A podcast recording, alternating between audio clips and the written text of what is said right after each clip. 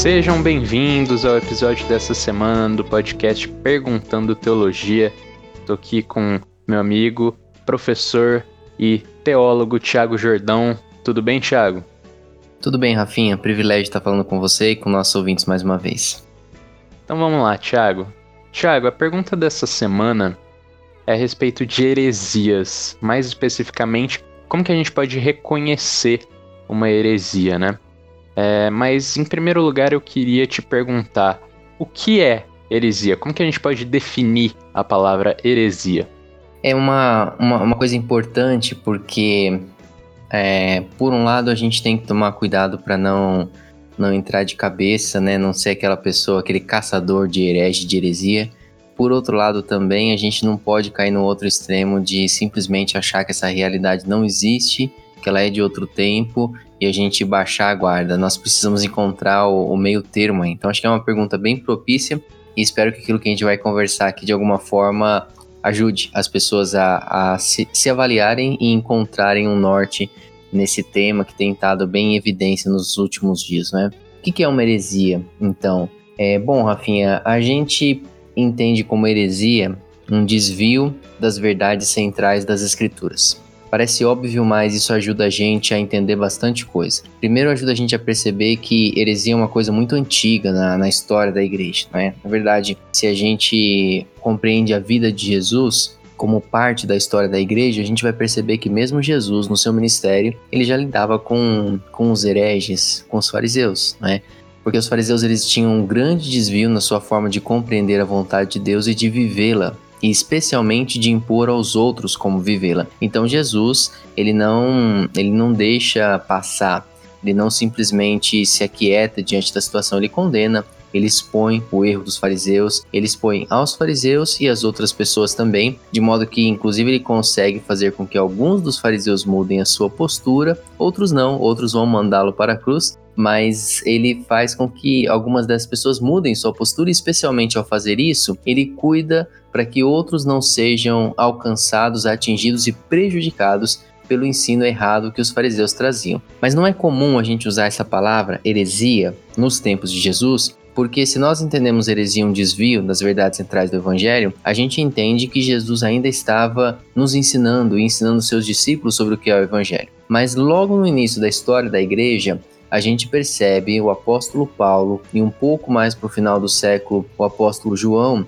lidando com essas heresias. Paulo tem uma dificuldade muito grande com os judaizantes, que são pessoas que se convertem ao cristianismo, mas que pretendem continuar vivendo e pretendem que os gentios que estão se convertendo continuem vivendo da mesma forma, ou seja, trazendo os ritos do judaísmo, os hábitos do judaísmo e impondo aquilo como condição para a salvação de outras pessoas. E Paulo vai lutar muito contra isso. Por quê?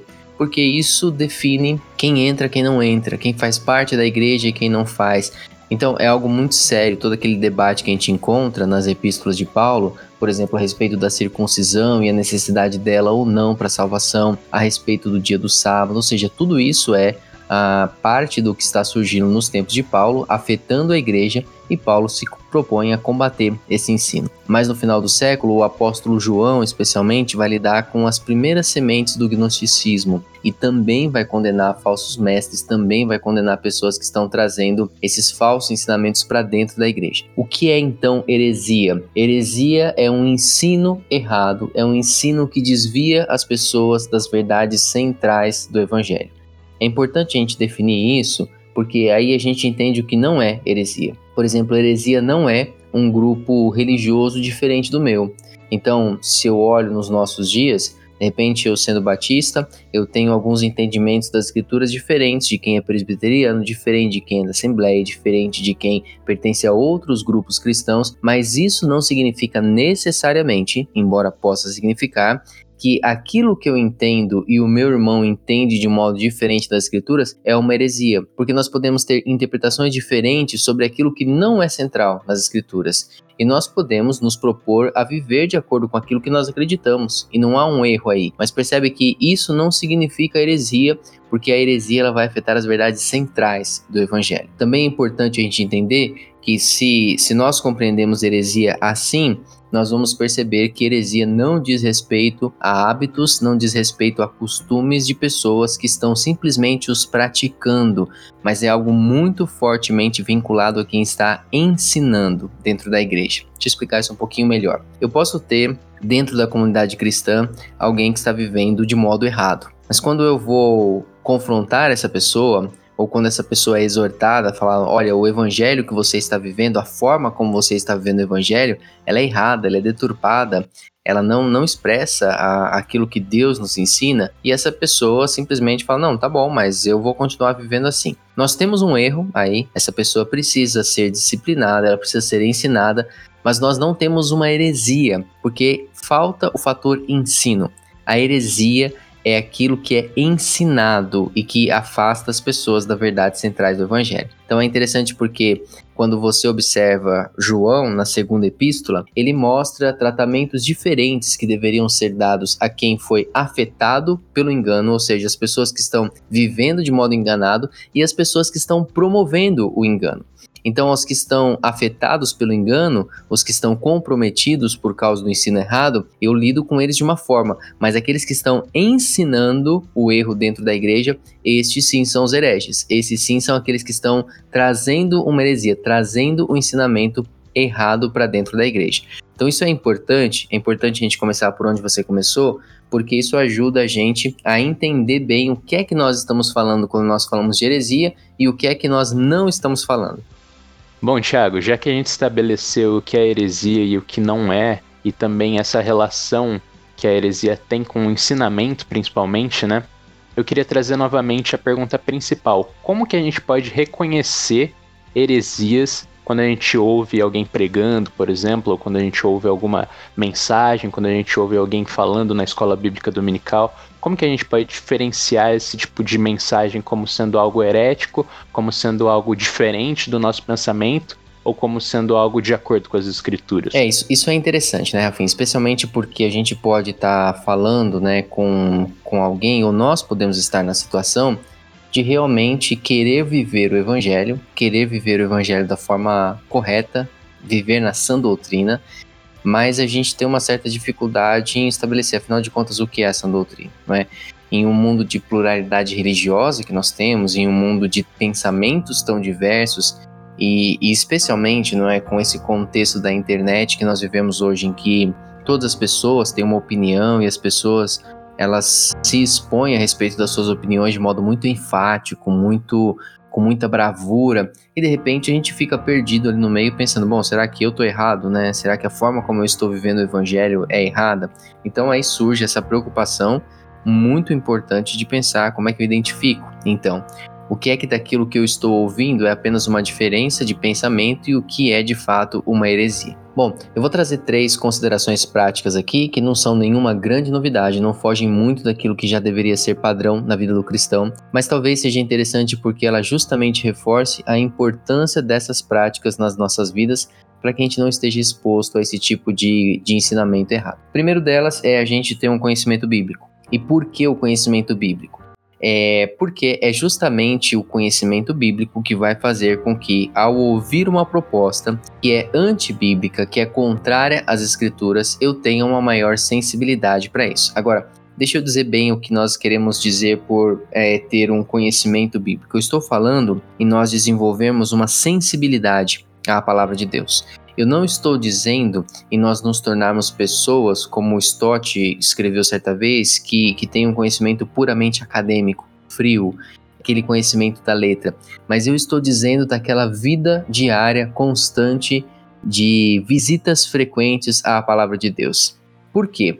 Porque é interessante que na nossa vida, no nosso cotidiano, quanto mais nós convivemos com alguém, quanto mais nós temos proximidade com essa pessoa, mais nós conhecemos aquilo que ela é, aquilo que ela já disse, aquilo que ela costuma dizer, mas ao mesmo tempo nós conhecemos também aquilo que ela possivelmente não diria. Então, se, se eu conheço você, Rafinha, e a gente tem a, a nossa amizade ao longo dos últimos anos, é, quanto mais estreita é a nossa amizade, maior a chance de, se alguém chegar para mim em algum momento e dizer assim, Tiago, você não acredita o que o Rafinha disse? E, e, dizer determinada coisa, maior é a chance daquilo me parecer estranho, sabe? De falar, olha, eu vou checar essa informação, mas isso não parece muito com uma coisa que ele diria, não. Não parece muito com algo que ele faria, percebe? Por quê? Porque a gente vai tendo conhecimento um do outro. E ao ter conhecimento um do outro, a nossa sensibilidade, aquilo que o outro pensa, a forma como ele costuma viver, agir e reagir diante das, sua, das situações, ela se torna mais aguçada. E não é diferente com a palavra de Deus. Então o que acontece? Quando nós temos a palavra de Deus como algo frequente nas nossas vidas, presente no dia a dia, aquele estudo constante da palavra de Deus, e eu não estou dizendo aqui simplesmente devocionais é, que a gente pode fazer em um ou outro texto, ou então uma, uma outra leitura selecionada, estou dizendo aqui daquele convívio constante com as Escrituras, de estar ali todos os dias, lendo é, não apenas aqueles trechos que eu gosto, mas todos eles, toda a escritura, lendo a escritura de modo completo. Isso faz com que eu conheça cada vez mais as escrituras. E ao conhecer, ao ter essa intimidade com as escrituras, eu vou adquirindo uma certa sensibilidade para que quando alguém me fala algo que é estranho, ou quando alguém traz algum ensinamento que ele é que ele é herético, que ele é herege, aquilo desperta uma luz dentro de mim de falar, opa, isso aí tem algo estranho, tem alguma coisa aí que não tá batendo muito. Às vezes eu nem vou saber o que ainda, mas eu já vou ter ali um alerta para mim de falar, cuidado, vê direitinho isso aí. Verifique esses textos. Pergunta para a pessoa qual a base bíblica que ela está tirando e vê se de fato os textos que ela está tirando para afirmar isso trazem esse tipo de ensinamento ou não. Então a primeira coisa é uma intimidade com as escrituras no dia a dia, aquele, aquele tipo de estudo constante nas nossas vidas, ele vai trazer uma sensibilidade que vai me alertar no momento em que eu for exposto a ensinamentos errados.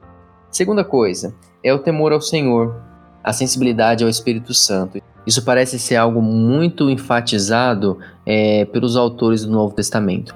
Inclusive, quando Paulo fala a respeito dos dons, né, em determinado momento ele fala sobre o dom de discernimento de espíritos. A ideia de que algumas pessoas são capacitadas pelo Senhor com habilidade especial para entenderem ensinamentos que estão sendo trazidos e perceberem se esses ensinamentos são corretos ou não. Porque senão a gente vai simplesmente nós vamos nos tornar pessoas frias mesmo, não é? Pessoas briguentas, pessoas marrentas, mas nós precisamos desse auxílio do Espírito Santo. A palavra do Senhor, ela não é como um outro livro qualquer que nós adquirimos o ensinamento dela pelo puro estudo acadêmico, mas nós precisamos do Espírito Santo iluminando as verdades de Deus no nosso coração. Então, é esse Espírito Santo que vai fazer com que, ao ouvir algo que é errado, que é ofensivo ao Evangelho, é esse Espírito Santo que vai despertar essa consciência dentro de mim. Agora, o, o que é interessante aqui, por que esse segundo ponto, de uma intimidade com o Espírito Santo, ele caminha de mãos dadas com o primeiro ponto de uma intimidade com a palavra de Deus? Primeiro, que o Espírito Santo é o responsável pela inspiração da palavra de Deus que hoje nós temos diante de nós. Mas segundo que é, você vai perceber que sempre que o Espírito Santo faz você lembrar alguma verdade das Escrituras em determinada situação, ele faz você lembrar de algo que já está dentro de você. Ele não coloca um versículo dentro de você. Ele não faz você lembrar de algo que você não sabe. É, ele não faz, olha, dá uma olhada, porque talvez. Não, ele lembra você de certas verdades. Ele lembra uma música, ele lembra um trecho bíblico, ele lembra uma, um ensinamento que você ouviu, ele lembra um estudo que você fez. Então ele usa essas verdades que nós estamos acumulando dentro do nosso coração por essa intimidade com a palavra de Deus. Não é à toa que o salmista vai dizer: para não pecar contra ti, eu guardo a tua palavra no meu coração. Então percebe, por um lado, essa intimidade com a palavra do Senhor por outro lado, essa sensibilidade ou essa submissão, esse temor ao Espírito Santo de Deus, que é o grande agente que fará é, proteger a minha vida, a minha mente, que me ajudará a caminhar na sã doutrina quando eu for exposto a ideias que elas são erradas. Terceira sugestão que eu daria seria a gente ter uh, sempre um cuidado com qual é a nossa comunidade de fé com qual, qual grupo de pessoas nós nos relacionamos, porque isso tem muito a dizer sobre as coisas nas quais nós vamos acreditar e nas quais nós não vamos. Então, a gente às vezes tem um apego muito grande à nossa comunidade, às vezes cresci né, na, naquela igreja, conheço aquelas pessoas, e isso sem dúvida é um fator muito, muito importante para nós é, congregarmos em determinado lugar. mas nós não podemos abrir mão do fator submissão à palavra de Deus. Nós não podemos abrir mão da grande necessidade que nós temos de fazer parte de um grupo que esse grupo, que essa comunidade valoriza as escrituras, valoriza o ensinamento das escrituras e que é uma comunidade viva no sentido de que constantemente se deixa confrontar pelas escrituras, mudar pelas escrituras e que as escrituras de fato estão ali no centro daquela, daquela comunidade, uma comunidade que se reúne para estudar, se reúne para entender, em que os seus líderes, os seus pastores, os seus professores conhecem a palavra de Deus, amam a palavra de Deus, ensinam a palavra de Deus e transmitem esse amor pela palavra de Deus também. Porque senão é muito fácil que a gente cada vez mais se deixe seduzir por, por ideias de fora, por ideias que parecem atraentes, parecem inteligentes. E, e, algo muito importante ser dito aqui é que esquece aquela ideia de que uma heresia ela chega com uma, uma cara feia, de que um herege ele é aquele que ele é o anticristo em pessoa, não é sempre. Não, a heresia ela chega muito bem apresentada ela chega em volta por muita verdade. E é tanta verdade que você quase não percebe a mentira que está sendo contada ali no meio se você não estiver atento. Então, por isso que nós precisamos ter um cuidado muito grande. Quem são os pastores que nós ouvimos? Quem são os líderes que nos conduzem? Quem são as pessoas que têm caminhado comigo no entendimento das Escrituras? De que modo que essas pessoas estão me ajudando a me aproximar de fato de Deus e estão fazendo isso por meio da palavra de Deus e não puramente por meio das suas experiências pessoais, dos seus grandes é, projetos, da sua grande oratória e assim por diante. Porque senão nós corremos o risco de, de nos expormos e nos expormos de uma forma que vai faltar a sensibilidade que nos leva para caminhar junto com o Senhor. Então, eu acho que essas três coisas são três cuidados muito importantes para nós é, termos essa sensibilidade aguçada com relação a ensinos é, que podem nos desviar das verdades centrais do Evangelho. A primeira delas a intimidade com a palavra do Senhor, que vai me trazer a sensibilidade necessária. Segunda delas, a submissão ao Espírito Santo do Senhor, a prática constante da oração e do pedido para que Deus esteja examinando o meu coração e mostrando aquilo que não é correto dentro da minha vida. E por fim, um cuidado e uma atenção muito grande, muito especial à, comunidade religiosa da qual faço parte e também a, aos ensinamentos, não é? Quais livros eu leio, quais podcasts eu ouço, quais é, canais no YouTube eu assisto e assim por diante, para entender que eu preciso ter uma identidade na minha fé, uma identidade doutrinária e, claro, essa identidade precisa estar alinhada com as Escrituras. Então, três sugestões que eu daria daquilo que pode nos ajudar a manter uma doutrina mais sã nas nossas vidas e, ao mesmo tempo, um afastamento de doutrinas erradas. Muito bem. Quero te agradecer mais uma vez, Tiago, e também convidar os nossos ouvintes a mandarem mais perguntas, né? Eles podem entrar em contato com a gente pelo nosso e-mail, perguntando teologia.gmail.com e também pelo Facebook e Instagram. É isso, pessoal. Até o próximo episódio.